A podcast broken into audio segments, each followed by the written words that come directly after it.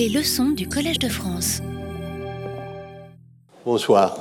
Je suis ravi de vous voir pour cette quatrième fois. Je vous résume brièvement ce que nous avons fait.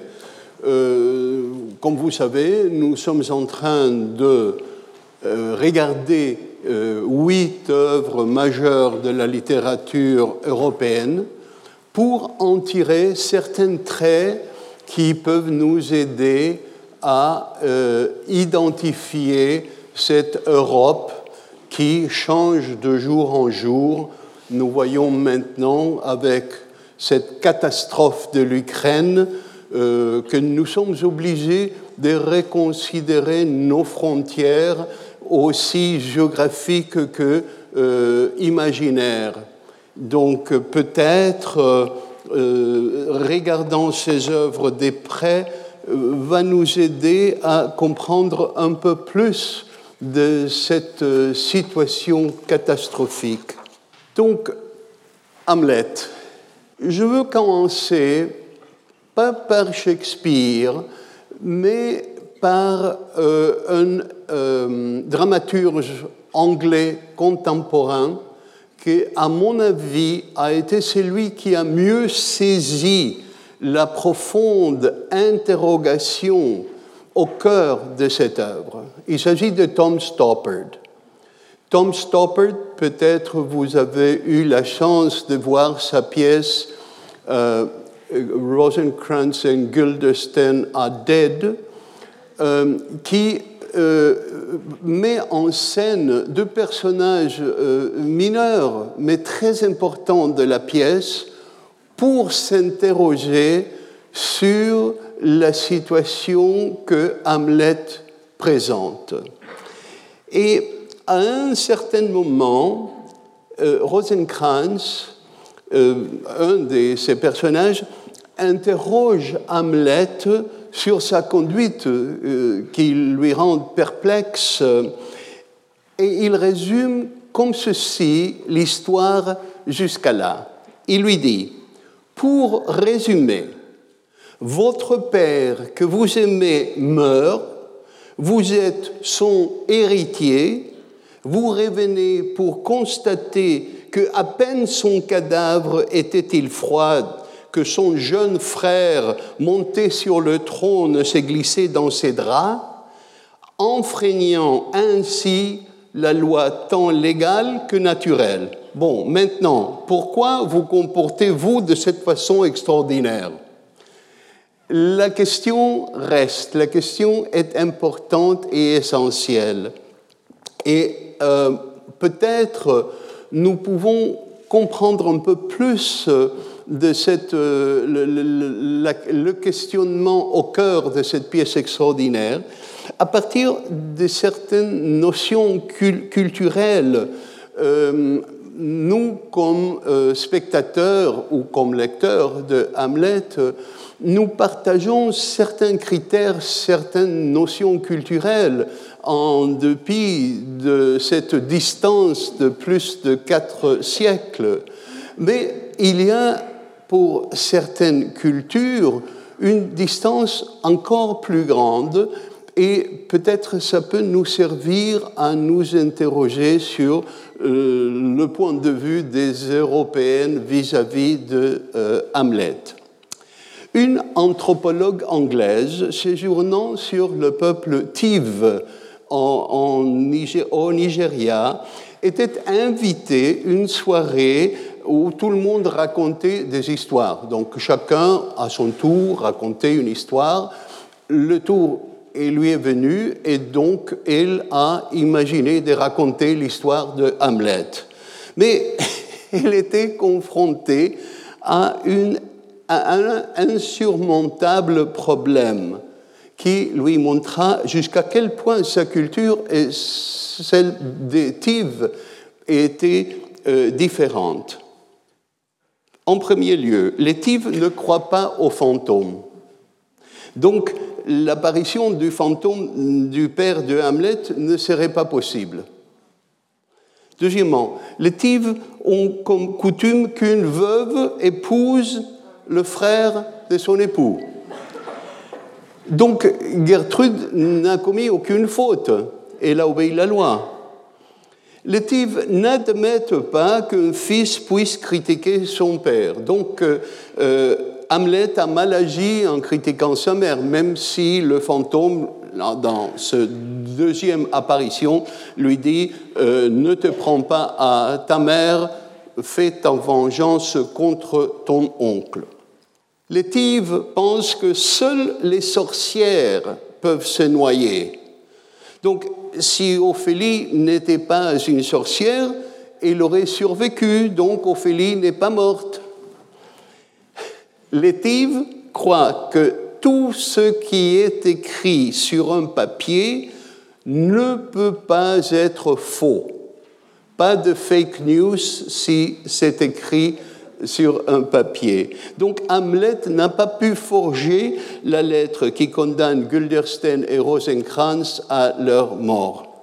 Donc à la fin de cette soirée, qui devait être très mal commode pour cette pauvre anthropologue, les types lui racontent leur version de Hamlet qui, euh, comme vous pouvez supposer, est très très différente. Euh, Hamlet doit se référer aux, anciens de la tribu, qu'il lui est un rapport avec un, sorcier, que lui euh, se charge de la vengeance et ainsi de suite.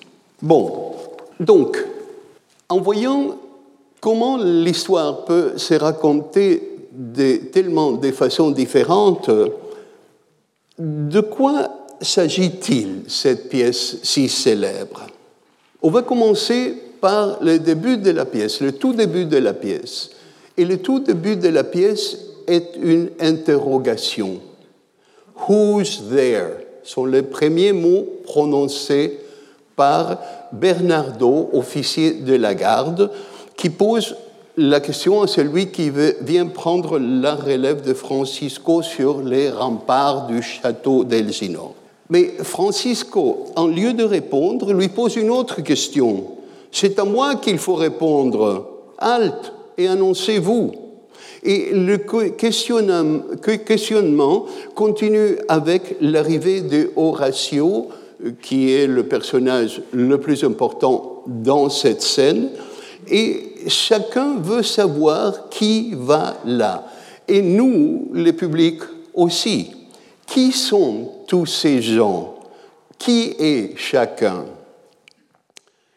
Cinq heures plus tard, parce que la durée de la pièce toute entière, dans sa version la plus complète, dure à peu près cinq heures et elle est rarement jouée. Et après ces cinq heures, la question n'est pas résolue.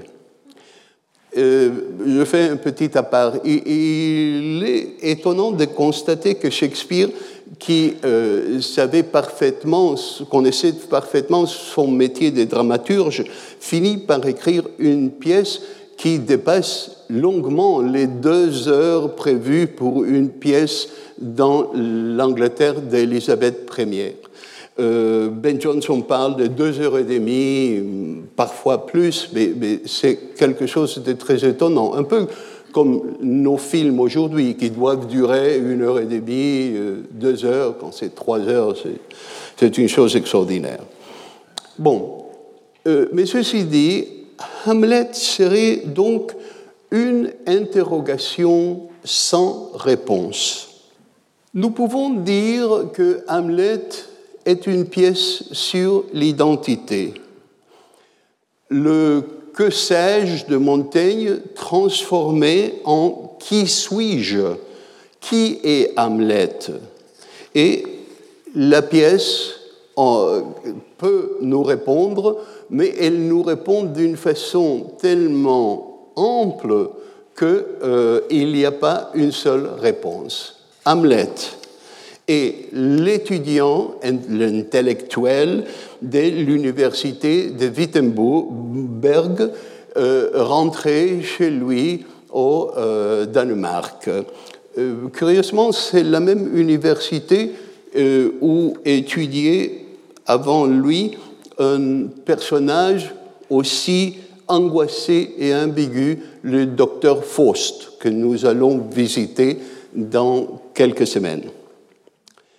Hamlet est aussi l'amant, l'amant qui a pu séduire Ophélie et que maintenant, dans sa fausse folie, est obligé à l'abandonner, ce qui l'amène au suicide. Hamlet est le philosophe stoïque qui préfère la mort à la vie et qui n'a pas peur de la douleur physique. Hamlet, à la fin de la pièce, demande à Horatio, il est en train de mourir, Hamlet, et demande à Horatio que pour raconter ce qui s'est passé, Horatio euh, euh, attend avec le suicide, euh, qui est le suicide supposé de Horatio, qui veut finir sa vie comme les finissaient les Romains stoïques, mais Hamlet lui dit Attends un peu, d'abord raconte ton histoire au monde et après tu fais ce que tu voudras. Hamlet est le brave soldat, il est le miroir de son père, le roi militaire.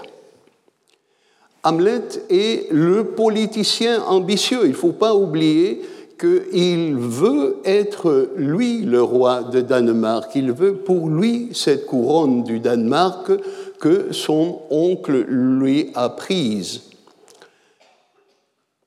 Hamlet est aussi un jeune homme très conscient de ses défauts. Sa mère, à la fin, quand euh, elle plaide pour lui, lui dit, ben, ben, voyez, il est gros, il manque de la laine. Euh, jamais j'ai vu euh, jouer un acteur comme un Hamlet gros qui a, pris du poids, mais enfin, la mère sait mieux que, que nous. Et ce jeune homme est très conscient de ses défauts. Quand il parle à Ophélie, il lui dit, je suis orgueilleux, rancunier, ambitieux et porte en moi plus de crimes à commettre que je n'ai dépensé ou les loger. Hamlet étend de cette description peu flatteuse à tous les hommes, tous les mâles. Elle dit à Ophélie de faire attention, nous sommes tous comme ça. Finalement, et l'aspect euh, auquel nous pensons tous quand on pense à Hamlet, c'est le fils qui porte le deuil pour son père. Et il porte cette souffrance que toute personne peut connaître. Dans ce sens, la relation de Hamlet avec ses parents est double. Si le père est un fantôme et l'esprit la mère est la chair.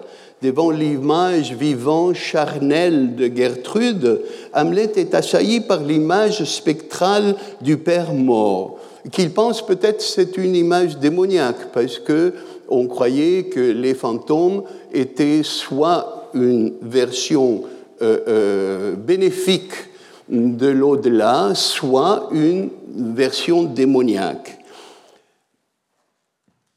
Quand euh, j'entends la réaction de face à son père, je pense à la réaction que notre fils, longtemps avant, fit euh, euh, à la rencontre de son père. C'est le Eli, Eli, lama sabachthane du Christ qui dit à son père, pourquoi m'as-tu abandonné? C'est le sens de la plainte de Hamlet face au fantôme. Il va peut-être l'obéir, mais il est en deuil parce que ce père est parti. Heureux Hamlet qui vit pas dans notre 21e siècle parce que les psychiatres américains ont décidé, dans la dernière édition du manuel diagnostique et statistique des troubles mentaux, qu'un deuil ne doit pas excéder les 12 mois. Au-delà de cette limite, au-delà de cette limite, c'est une maladie guérissable en 16 sessions, c'est spécifique, 16, et traitable avec une drogue qui s'appelle naltrexone. Ils n'ont pas entendu du Kaddish. Enfin, euh, qui sont les autres personnages? Il y a Gertrude, la mère, fidèle à sa fonction publique de reine, ou pécheresse lascive, comme la voit Hamlet. Il faut dire que parmi les personnages féminins de euh, Shakespeare, Gertrude me semble une des plus intéressantes parce que elle est entourée euh, d'hommes complètement inutiles. Son euh, mari était toujours parti faire la guerre. Son nouveau mari, le frère de son mari décédé, est un gros lascif, au moins c'est comme ça que Hamlet le décrit. Et son fils est un indécis euh, euh, à l'université, revient avec ses amis, et il n'agit pas selon elle. Donc cette pauvre femme, qu'est-ce qu'elle peut faire dans ces sociétés patriarcales où elle doit répondre aux réactions, aux décisions de ces hommes inutiles qui l'entourent.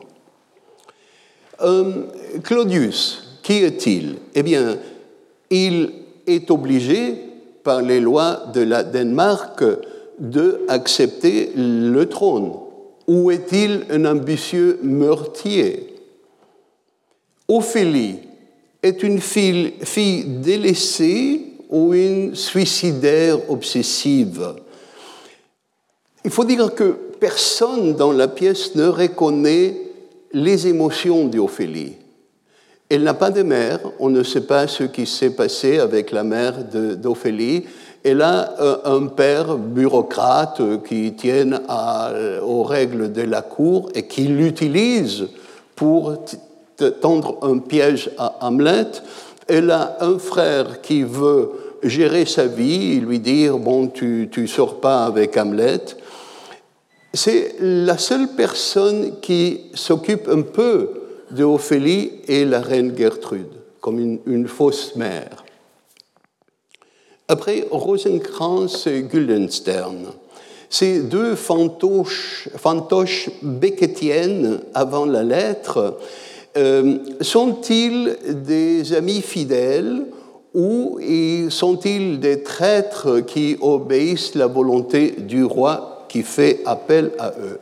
Oscar Wilde euh, a repéré euh, ces deux personnages et il a dit comment c'est curieux que ces deux imbéciles, finalement, ils sont parmi tous les personnages de la pièce ceux qui sont le plus près de la vérité des Hamlet et ils ne savent pas la reconnaître. Donc, ils ne savent pas nous la dire. Bon, euh, donc, nous avons vu le personnage, voyons un peu la pièce elle-même. Comment a-t-elle été conçue? Quand nous avons parlé de Don Quichotte, nous avons dit que Don Quichotte naît dans un contexte de fausse identité. Cette Espagne qui veut euh, s'imaginer pure, qui euh, euh, envoie en exil les Juifs et les Arabes, et de notre côté, qui vit sous l'ombre nostalgique d'une chevalerie disparue depuis au moins les derniers romans apparaissent au XVIe siècle. Donc, euh, euh, ici, l'Angleterre de Shakespeare est un peu la même chose, parce que la disparition de l'éthique chevaleresque se ressent dans toute l'Europe. Et si bien, comme nous avons dit, les vrais chevaliers errants étaient un peu comme des mercenaires, des soldats mercenaires d'aujourd'hui, dans l'imagination populaire, dans l'imagination culturelle, il menait cette éthique qu'une société voulait proposer.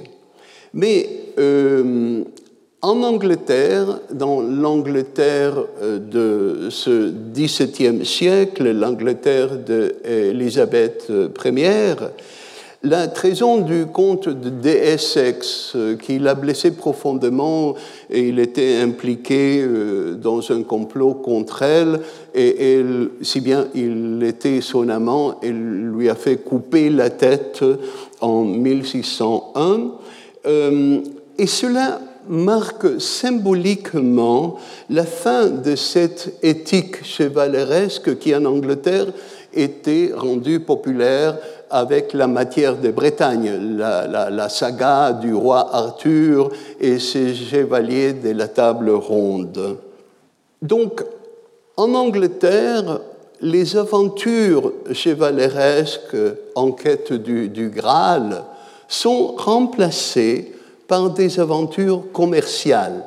C'est le grand moment où l'Empire britannique, euh, qui est nommé comme ça pour la première fois en, 1602 par John Dee, ce, sorcier alchimiste, euh, commence à, s'étendre et c'est les commerçants, c'est les bourgeois qui financent ces excursions vers euh, l'Inde, vers l'Orient.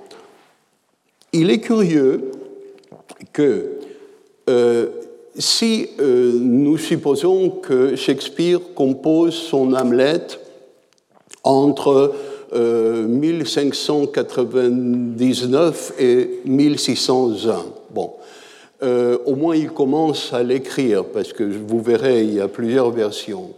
Mais en 1607, nous savons que déjà, il y a une représentation de Hamlet à bord d'un navire qui approche Sierra Leone. Donc euh, il y a cette conjonction entre les aventures euh, spirituelles, pour ainsi dire, de Hamlet et les aventures euh, nettement commerciales des, bourgeois anglais.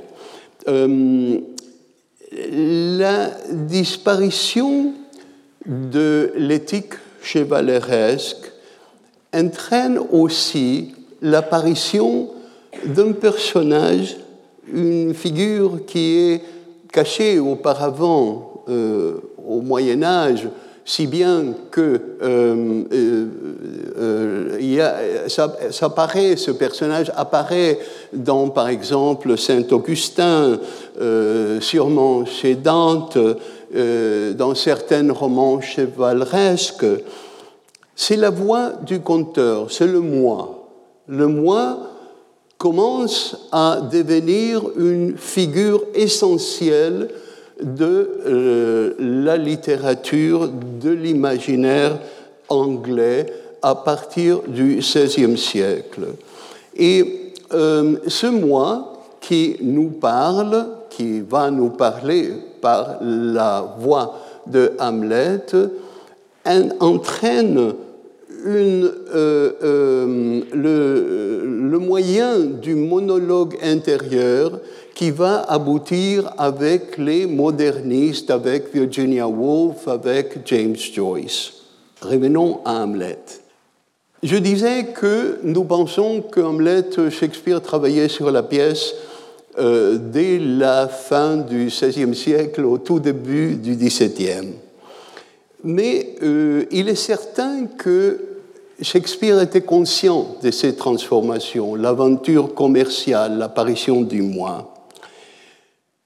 Je vous donne un exemple. Euh, quand le, père de Hamlet euh, revient, euh, il apparaît dans la première scène, il est revenu du purgatoire. Or, le purgatoire, qui fut déclaré par l'Église euh, euh, comme dogme en 1336 euh, n'est pas accepté par la Réforme. Il, est éliminé, ce purgatoire, du dogme protestant.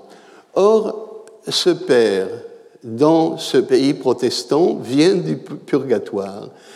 Et c'est euh, sa condition spirituelle, mais sa condition physique est aussi démodée. Il apparaît dans une armure, mais une armure que, comme le, le signale Horatio, il portait quand il était jeune, quand il combattait l'ambitieux euh, Norvège.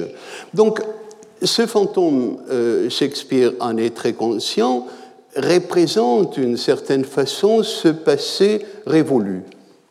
La présence du fantôme euh, s'adresse à Hamlet en lui demandant d'agir. Mais comment agir? C'est là toute la question. En partie, les célèbres doutes de Hamlet de comment agir naissent d'un conflit entre les, les mœurs et l'éthique du passé et celle du présent. Doit-il, Hamlet, suivre les anciennes règles de conduite que ses professeurs de philosophie à Wittenberg lui ont appris ou doit-il au contraire agir en politicien de son âge, agir comme l'exigent les lois présentes du Danemark? Comment agir dans un monde qui a changé cette, question est essentielle pour nous. Mais peut-être il n'y a pas une vraie opposition euh, chez Hamlet entre agir et penser. Voyons comme cette notion se présente dans la pièce. Vous voyez, je pose des questions qui sont posées par Shakespeare et que jusqu'à présent n'ont pas une réponse je vous préviens que je n'aurai pas de réponse à la fin de cette heure. Euh, les deux actions, penser et agir, dépendent des causes extérieures.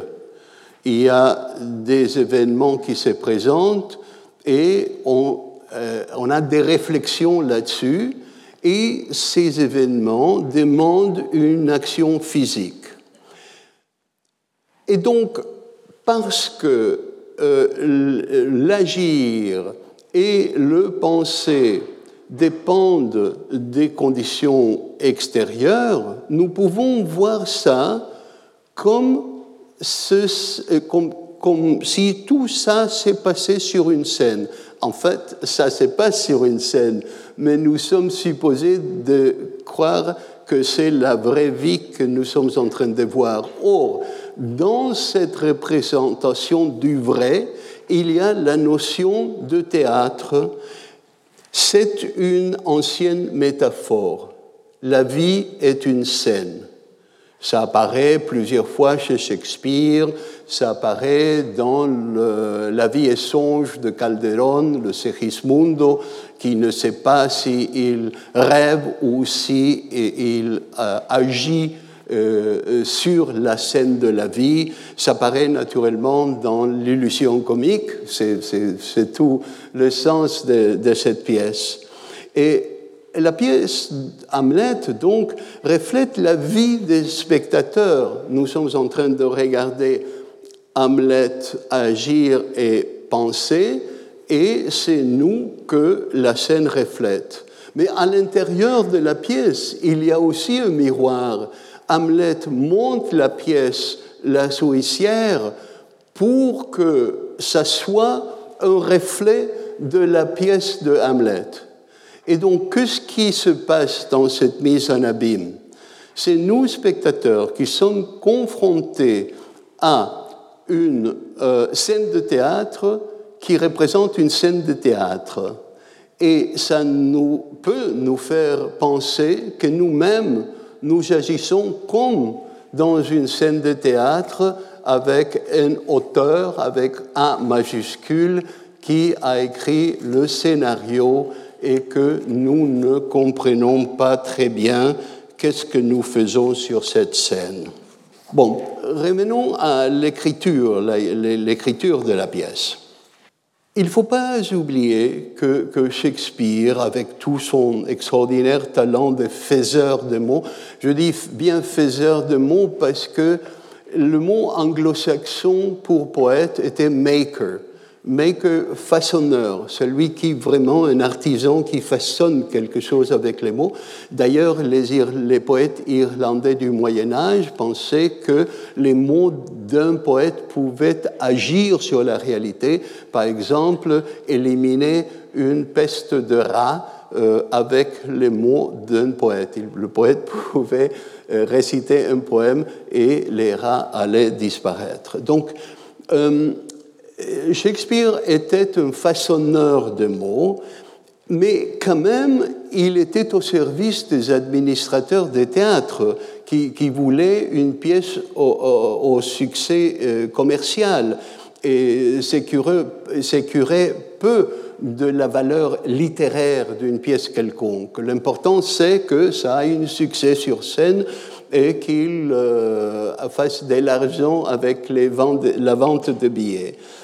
Et aussi, il faut se rappeler que le théâtre n'était pas considéré un genre littéraire prestigieux. La poésie, oui, mais le théâtre était un divertissement. Donc, euh, il fallait que euh, le, dramaturge euh, crée des pièces à succès. En plus de cela, Shakespeare ne voulait pas être original. L'idée d'originalité est une idée qui naît au, au, 19e siècle, qui naît au 19e siècle.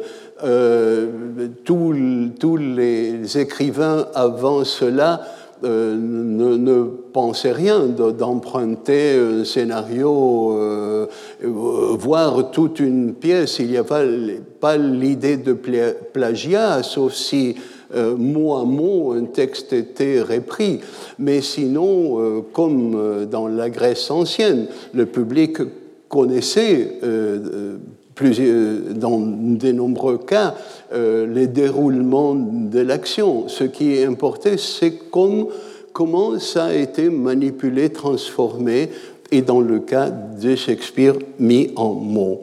Et Shakespeare, donc, prend la l'argument, l'histoire de Hamlet euh, d'un texte du XIIe siècle qui, fut publié en latin en 1514 de Saxo Grammaticus, qui raconte l'histoire de Hamlet sans H, mais voilà tout ce qui change, tout le reste de l'histoire est la même histoire. Et il y a d'autres dramaturges contemporains de Shakespeare qui ont utilisé la même histoire. Donc, euh, euh, il y a des références à une ligne, euh, un vers célèbre, Hamlet Revenge, de laquelle un auteur contemporain de Shakespeare se moque parce que c'était d'une pièce sûrement pas très bonne, que nous ne connaissons pas.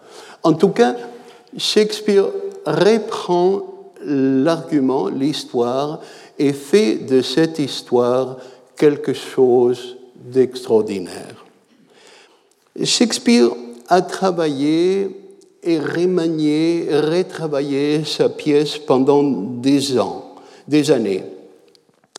Et quand euh, Hamlet fut finalement représenté, euh, elle a eu euh, euh, tellement de succès que des éditeurs pirates euh, l'ont imprimé, sûrement à partir d'un texte d'un souffleur, avec beaucoup d'erreurs. On considère ce, texte très imparfait. Et il y a des versions, d'autres versions que les spécialistes, les éditeurs corrigent, remanient, choisissent. Vous n'allez pas trouver deux éditions identiques de Hamlet. Euh, il y a au moins trois facettes de Shakespeare au travail. Shakespeare est un homme de théâtre, donc euh, il connaît son métier. Apparemment, l'idée de faire paraître un fantôme au tout début de la pièce était un attrait pour le public. Ils étaient enchantés.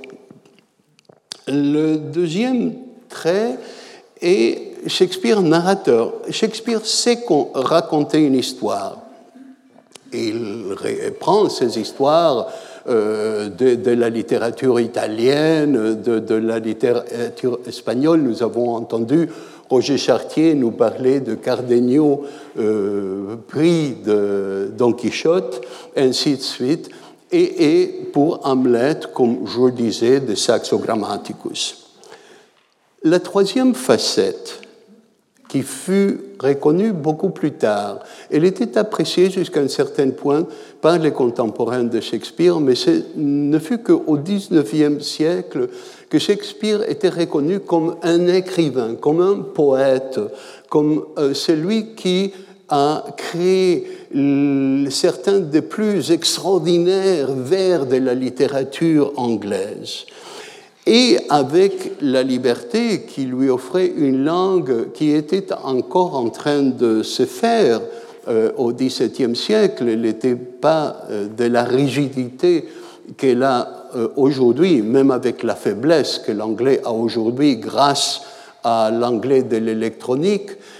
À l'époque de Shakespeare, Shakespeare pouvait inventer des mots, les, leur donner un sens qu'ils n'avaient pas avant, dans la pièce de Hamlet, seulement dans cette pièce, il invente 600 nouveaux mots qui sont, plusieurs d'entre eux, euh, très courants en anglais aujourd'hui. Par exemple, defeated, survivor, unpolluted, et j'en passe. Bon, à quoi doit-elle se renommer, cette pièce? Je pense que ces questions qui n'ont pas une réponse ont contribué à ce que nous pouvons appeler le, mystère Hamlet. Euh, il s'ensuit que parce que cette pièce ne peut pas être définie d'une seule façon, les interprétations, et je ne veux pas dire seulement sur scène, mais les interprétations des lecteurs sont multiples. Euh, comme je vous ai dit, la, pièce euh, acquiert un, succès presque immédiat. Euh, les éditeurs pirates, les dramaturges citent la pièce, et les Allemands sont les premiers à la traduire. Les Français, les Espagnols doivent attendre presque deux siècles. Mais en tout cas, les Allemands reconnaissent euh, Shakespeare comme un auteur important et traduisent Hamlet. Il y a une version de Hamlet jouée en Allemagne en 1625 sous le titre de Der bestrafte Bruder, c'est-à-dire le, euh, le frère euh, puni. J'avance un peu, j'arrive au XXe siècle. Le 23 avril 1940, le critique dramatique allemand Wolfgang Keller s'est adressé à la German Shakespeare Society en ces termes. Dehors, dans et au-dessus de la sauvage mer du Nord, nos braves forces, dans des navires intrépides ou dans des avions rugissants, attaquent les navires de guerre britanniques et leurs cachettes. Les Britanniques qui, alliés à nos infatigables ennemis de l'Ouest, vous reconnaissez les mots, mène contre nous une guerre d'anéantissement. Nous, cependant, nous célébrons Shakespeare, un fils du sol anglais, mais le pouvons-nous Et il va plus loin. Deux siècles plus tôt, Johann Gottfried Herder avait noté les racines, les racines de Shakespeare dans la poésie nordique et proposé l'idée que quoique né en Angleterre, par erreur, Shakespeare était en fait allemand. Shakespeare avait donné à l'Allemagne le droit de considérer les plus grands dramaturges des tribus germaniques comme un classique allemand qu'aucun politique britannique ne pourra jamais nous voler. Bon. Pour justifier cette affirmation, Keller a souligné les similitudes qu'il percevait entre l'Angleterre élisabéthienne et le Troisième Reich. Écoutez ça. Le sens de la vie des Élisabéthiens, écrit Keller, était héroïque, militaire, jeune et en quête de progrès, avide d'action et d'aventure. Mais la raison pour laquelle l'Allemagne elle-même n'avait jusqu'alors pas réussi à produire un Shakespeare qui lui soit propre était claire. L'Angleterre de Shakespeare avait été exempte de juifs pendant 300 ans. Hamlet était la pièce de Shakespeare préférée du Troisième Reich. Entre 1936 et 1941, le Staatstheater de Berlin a joué Hamlet près de 200 fois. Et l'une des productions les plus remarquables a été une mise en scène par Lothar Müttel avec le célèbre Gustav Heinrich Arnold Grüngens dans le rôle titre. Grüngens était peut-être l'acteur le plus célèbre de l'histoire du théâtre allemand. Il s'est fait connaître en interprétant le Mephistopheles de, de Faust, et ensuite, il apparaît comme un personnage dans le roman de Klaus Mann Mephisto, qui décrit la collaboration très étroite de euh, Grüngens avec le régime nazi. Or, Grüngens a joué Hamlet contre les attentes euh, euh, traditionnelles. Au lieu de l'intellectuel incertain et réfléchi, l'Hamlet de Grüngens était représenté comme courageux et déterminé. Et pour cela, Grüngens a fait quelques coupures dans le texte, notamment la scène 4 de l'acte 4, où il a coupé le soliloque de Hamlet, dans lequel Hamlet avoue sa couardise et à sa honte, il dit qu'il n'a pas le courage d'agir. Mais dans un paradoxe saisissant, et c'est extraordinaire comme euh, la littérature, le théâtre, tout l'art peut avoir ces, deux visages en dépit de, ses créateurs. Grüngens était nazi, mais il interprétait euh, Hamlet comme un courageux qui combat la tyrannie. Et donc, les spectateurs ont vu dans euh, euh, sa mise en scène non un, jeune homme qui s'élève contre la tyrannie euh, euh, de son oncle et la tyrannie euh, de Fortin Brass, mais comme une résistance au régime nazi. pour Grüngens, il raconte ça dans la biographie de Grüngens, il, il apparaît ses confessions.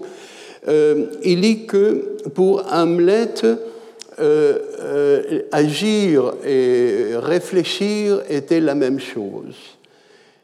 Hamlet agit en pensant par concept. Il pense à la vie, à la mort, à l'amour, au devoir, à la justice, à la vengeance. Et pour euh, cet Hamlet-là, certes, il n'y a pas d'opposition entre agir et penser. Yves Bonfoy, qui était au collège, ce, grandissime poète, a dit ceci à propos de Hamlet. C'est par sa nature même que la pensée par concept prive l'être parlant de vivre sa finitude. Ces réflexions, Shakespeare les, nous les donne dans ses soliloques. Hamlet se caractérise par ses soliloques, cette euh, confession que l'acteur fait au public parce qu'il est seul sur scène. Et nous sommes confrontés donc à un moi, ce moi qui euh, euh, est, né à l'époque de Shakespeare, un moi intelligent qui nous dévoile sa pensée la plus intime. Horatio est supposé être le, témoin de l'action, mais il n'est pas là quand Hamlet nous offre ses soliloques. Donc c'est un témoin qui ne peut pas témoigner. Euh, et donc il est nécessaire que nous, nous soyons là pour entendre la vraie histoire des lèvres de Hamlet. C'est assez dramatique que Shakespeare fait avec les soliloques. Il les avait déjà employés dans des pièces précédentes. Mais il doit sa découverte un Français, à Montaigne, qui justement appelle ces gens de confession un essai. Vers la fin du XVIe siècle, Montaigne compose ce qu'il appelle ses essais et les décrit dans une lettre au roi en disant que que ces essais ne contiennent autre chose qu'un discours de ma vie et de mes actions. Ça pourrait être une définition des soliloques de Hamlet. Eh bien, euh, très vite, Montaigne est traduit en anglais. Euh, John Florio le traduit très bien, traduit en 1603. Et euh, il y a un, Montaigne bien, bien mineur en Angleterre, William Cornwallis, qui s'élance à écrire des essais. Donc Shakespeare était au, courant de cette, euh, cette, ce nouvel genre et ça correspond parfaitement à son idée de s'exprimer comme Montaigne dans ses essais, mais sur scène. Dante aurait appelé ça il visibile parlare. Euh, nous voyons la parole. Mais Montaigne est plus conclusif que Hamlet. Montaigne euh, arrive à une conclusion, euh, il arrondit ses pensées tandis que ce n'est pas le cas de Hamlet. Après ces longs discours, ces images complexes, ces doutes, ces peurs, les spectateurs, aussi privilégiés que nous le soyons, ne, ne, sont pas plus près d'une réponse claire. Prenons le soliloque le plus célèbre. Récitez avec moi To be or not to be. To be or not to be n'est répondu que par son propre écho. D'abord, c'est une chose très curieuse que j'ai lu Hamlet de nombreuses fois. Je viens de le découvrir à ma dernière lecture qu'il n'emploie jamais la première personne du singulier. Le moi, dans ce soliloque euh, euh, célèbre, devient le nous. Il est toujours au, pluriel. Et ces pluriels euh, est bien singulier, parce qu'il est le pluriel de Monsieur Tout-le-Monde. Il est le pluriel de Wittis, le, personne, euh, comme se fait nommer Ulysse. Il est le capitaine Nemo, Nemo qui veut dire personne. Donc, euh, ce moi pluriel est le moi que euh, Hamlet euh, incarne. Dans la scène avec le fossoyer, où il est en train de creuser une tombe, nous saurons après que c'est pour Ophélie. Hamlet demande c'est pour un homme euh, Non, c'est pas un homme. Ah, c'est une femme Non, c'est pas une femme. Le fossoyer lui dit finalement c'était une femme. C'était une femme. Donc, euh, ce n'est pas un, moi, une personne qui peut être identifiée au présent. Et ça reprend euh, un dicton, euh, un mot très célèbre en, Europe, tout le le long euh, euh, du, du, 14e au 17e siècle, euh, qui est un texte du début du 14e, c'est le dit des trois morts et des trois vivants, qui disent, les morts disent aux vivants, nous fûmes ce que vous êtes, vous serez ce que nous sommes. C'est en, fait l'essence de ce que le fossoyer est en train de dire à Hamlet. Donc, être ou ne pas être est donc notre dilemme à tous. Mais être ou ne pas être, dans quelles conditions? Selon quelles lois? Les lois de l'éthique apprises à Wittenberg, l'éthique chrétienne, dans ce cas-là l'éthique catholique ou l'éthique protestante? Les lois du Danemark, et, si oui, lesquelles? Les anciennes, les récentes? Les lois anciennes du temps du père de Hamlet ou les lois imposées par les menaces de Fortinbras?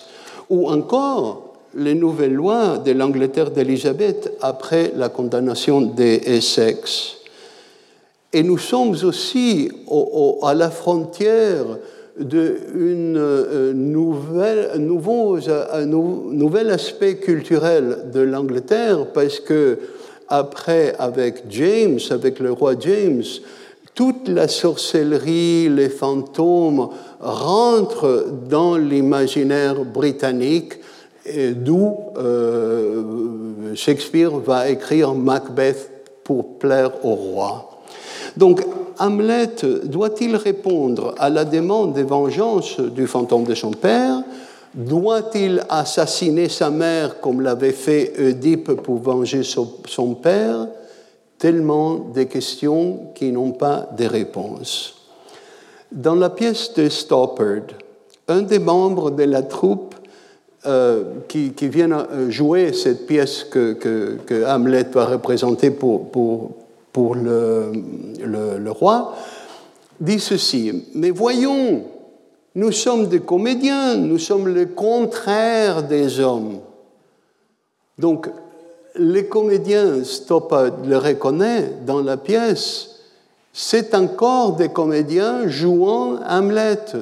Et Hamlet fait jouer aux comédiens l'histoire à laquelle il est confronté, et nous, nous sommes confrontés à cette histoire et à celle représentée par Hamlet lui-même. Mais euh, Don Quichotte, par exemple, nous avons dit qu'il rentre en action devant une injustice, même si euh, la, conclusion, le sort de cette action est une injustice encore plus grande.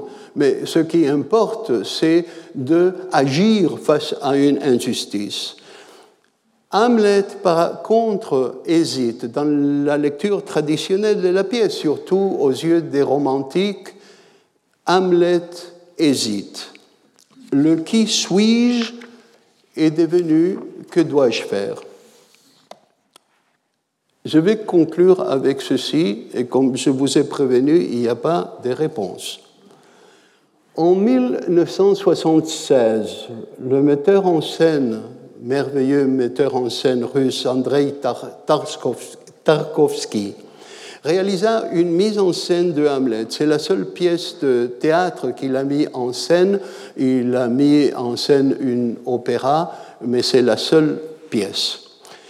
Et dans ses journaux, Tarkovsky raconte qu'il a eu une idée qu'il n'a pas mis en scène, pour euh, la conclusion de la pièce. Vous savez, la pièce euh, Hamlet finit avec cinq cadavres sur scène. Gertrude est morte, Laertes est, mort, Claudius est mort, mm, tué par Hamlet, Hamlet est mort. Donc il y a de nombreux cadavres. Et Tarkovsky a imaginé que après la fin de la pièce, on monte une montagne de cadavres jusqu'au plafond. Et que, en voyant cette montagne de cadavres, le personnage de Hamlet ressurgit, revient à la vie, fait renaître tous ces cadavres deviennent des personnages vivants et à ce moment-là, les acteurs disent leur adieu au public. Tarkovsky entendait cette pièce, dit-il, comme un sacrifice, un rituel de sacrifice. L'individu qui se sacrifie pour que la société puisse continuer à vivre. L'individu faisant fronde, euh, je cite, fronde et les flèches de l'injuste fortune pour que nous puissions, nous, nous autres, vivre avec moins de souffrance et moins d'angoisse. Aujourd'hui, ce sacrifice que Tarkovsky voulait est une fois encore devenu nécessaire. Sommes-nous capables de nous sacrifier, de prendre les armes contre les flots adverses et de leur faire face pour en finir? Ou devons-nous, comme dit Hamlet, enfermés dans une coquille de noix, nous croire rois d'un espace sans limite en dépit des mauvais rêves C'est ça l'inconvénient, c'est les mauvais rêves parce que des mauvais rêves, il y en a toujours. Je finis avec ceci. Vladimir Zelensky, parlant au Parlement britannique lors d'un vidéo appel le mardi 8 mars de cette année, naturellement, a dit la chose suivante. La question pour nous maintenant est d'être ou de ne pas être. C'est la question shakespearienne. Pendant 13 jours, nous étions au 8 mars, cette question a pu être posée. Mais maintenant, je peux vous donner une réponse définitive. Et Zelensky dit, c'est définitivement oui pour être. Merci. Retrouvez tous les contenus du Collège de France sur www.colège-2-france.fr.